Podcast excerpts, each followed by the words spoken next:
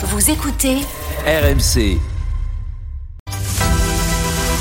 l'entretien RMC. Et l'invité de l'entretien RMC ce matin, c'est euh, David Amiel, député et vice-président du groupe Renaissance. Bonjour à vous. Bonjour. Votre euh, candidate est désormais officiellement investie, Valérie Hayé, candidate tête de liste Renaissance pour les Européennes. Elle a effectué son premier déplacement hier sur ces terres mayennaises, inconnue du grand public, mais fille d'agriculteur, petite fille d'agriculteur. Est-ce que ça va suffire pour répondre à cette colère agricole qui gronde encore? Ah bah en tout cas, c'est la mieux équipée pour y répondre, non seulement par son passé, vous l'avez euh, rappelé, elle vient d'une famille d'agriculteurs, c'est des sujets qu'elle connaît extrêmement bien techniquement et ça fait un contraste avec beaucoup d'autres élus qui parlent beaucoup d'agriculture sans la connaître, mais c'est aussi et surtout un dossier sur lequel elle s'est beaucoup investie au Parlement européen. Elle était notamment responsable des questions budgétaires, elle s'est battue pour éviter des coupes dans la politique agricole commune, cette politique européenne qui bénéficie tant à nos agriculteurs. Et c'est vraiment ce qu'elle est, Valérie Hayé, c'est-à-dire une femme sincère, une femme de terrain et surtout une femme compétente et influente à Bruxelles. Sur ce dossier agricole, une évidence, le choix de Valérie Hayé. Mais elle a quand même été obligée de se justifier hier lors de son déplacement. Je ne suis pas une candidate par défaut, parce que c'est vrai que beaucoup de noms ont circulé. Il y a même eu des refus. Bruno Le Maire, Jean-Yves Le Drian, Julien de Normandie n'ont pas voulu être tête de liste. Est-ce que, euh, oui ou non, quelque part, Valérie Hayé est quand même euh, un second choix? Non, elle n'est pas un second choix, c'est au contraire le bon moment pour désigner une tête de liste. On voit bien qu'on rentre maintenant dans un moment de campagne européenne. C'était pas le cas il y a plusieurs semaines ou d'autres urgences. Toujours pas trop le cas. hein, euh, Vous avez sans doute raison. Qui pense aux européennes en France, là? Vous- À, fortiori, les électeurs. vous allez, vous allez encore plus loin que moi dans ce Le sens-là. 9 En tout juin, cas, il déjà, certain- il faut connaître la Il est date. certain qu'il y a quelques semaines, nous n'étions pas dans l'actualité des européennes. Nous avions d'autres urgences, que ce soit sur le pouvoir d'achat, sur le pic le plus aigu de la crise agricole. On avait eu le débat évidemment sur la loi immigration au mois de décembre. Je crois que c'était le bon moment pour désigner notre tête de liste. Et Valérie Ayé est la bonne parce qu'elle est au fond tout ce que Jordan Bardella n'est pas. La sincérité d'une part, mais surtout la compétence et l'efficacité de l'autre. C'est la cinquième députée la plus influente à Bruxelles pour défendre les intérêts de la Sauf France. que Jordan Bardella est quand même 12 points au-dessus d'elle dans les sondages. Elle va réussir euh, pendant les quelques semaines, les, les 3 ou 4 mois qui, qui restent à inverser les courbes. elle a tout pour réussir. Et évidemment, une campagne, c'est un combat.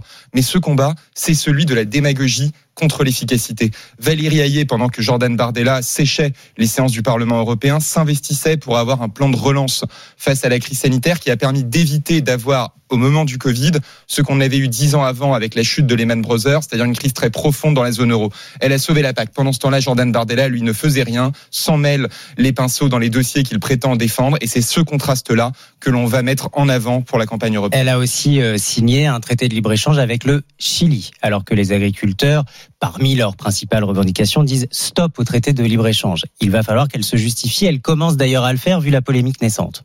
Les agriculteurs ne disent pas non au commerce international. Notre agriculture dépend beaucoup du commerce international. On exporte massivement dans beaucoup de filières. C'est ce qui fait de la France une grande puissance agricole. Euh, C'est ce qui fait- justifie ce- ce- cette signature par le lithium. Et Le a- Chili va nous fournir en lithium. Mais ce qui est très important, il y a évidemment le lithium, mais il y a aussi le fait d'avoir des clauses qui protègent nos agriculteurs de la concurrence déloyale. Nos agriculteurs sont prêts à la concurrence à condition qu'elle soit loyale. C'est ça leur demande. C'est pour ça que, par exemple, nous avons bloqué, c'était un veto français du président de la République, le traité avec la zone Mercosur, c'est-à-dire une grande partie de l'Amérique latine, justement parce qu'elle ne remplissait pas cette condition. En Ça, revanche, non, sortir du commerce international, comme le propose le Rassemblement national, ce serait envoyer notre agriculture dans le mur, parce que elle dépend pour ses débouchés de ses capacités à vendre à l'étranger. C'est pour ça que notre pays est une grande puissance agricole. Quel cadeau ce serait faire à l'étranger que d'en sortir? Une autre idée que vous défendez, David Amiel, et qui pourrait euh, beaucoup nous interroger dans cette campagne des européennes. Taxer les milliardaires au niveau européen, peut-être même au niveau mondial, pour financer la transition écologique. Est-il vrai que vous en avez parlé lors du bureau exécutif de Renaissance jeudi soir et que cette idée a plu? Ce qui est certain, c'est que, contrairement à ce que pense la gauche, si on veut être efficace en matière de lutte contre les inégalités, en matière de lutte contre la mondialisation sauvage, il faut agir au niveau européen ou au niveau international pour ne pas être le dindon de la farce. Parce que si vous augmentez tout seul dans votre coin la fiscalité sur les grandes entreprises ou sur les plus riches, ils iront tout simplement créer leur richesse ailleurs et vous n'aurez rien gagné. Là, on ne parle pas ligne- des entreprises, cette on ligne- parle des particuliers. Vous avez raison, mais cette ligne de coopération européenne en matière de justice fiscale, c'est la ligne de notre majorité et du président de la République. Et on a obtenu Je voudrais quand même insister dessus parce que ça explique pourquoi cette proposition s'inscrit dans une suite logique. On a obtenu des victoires historiques que jamais la France n'avait eues. Le président de la République a obtenu une taxe carbone aux frontières.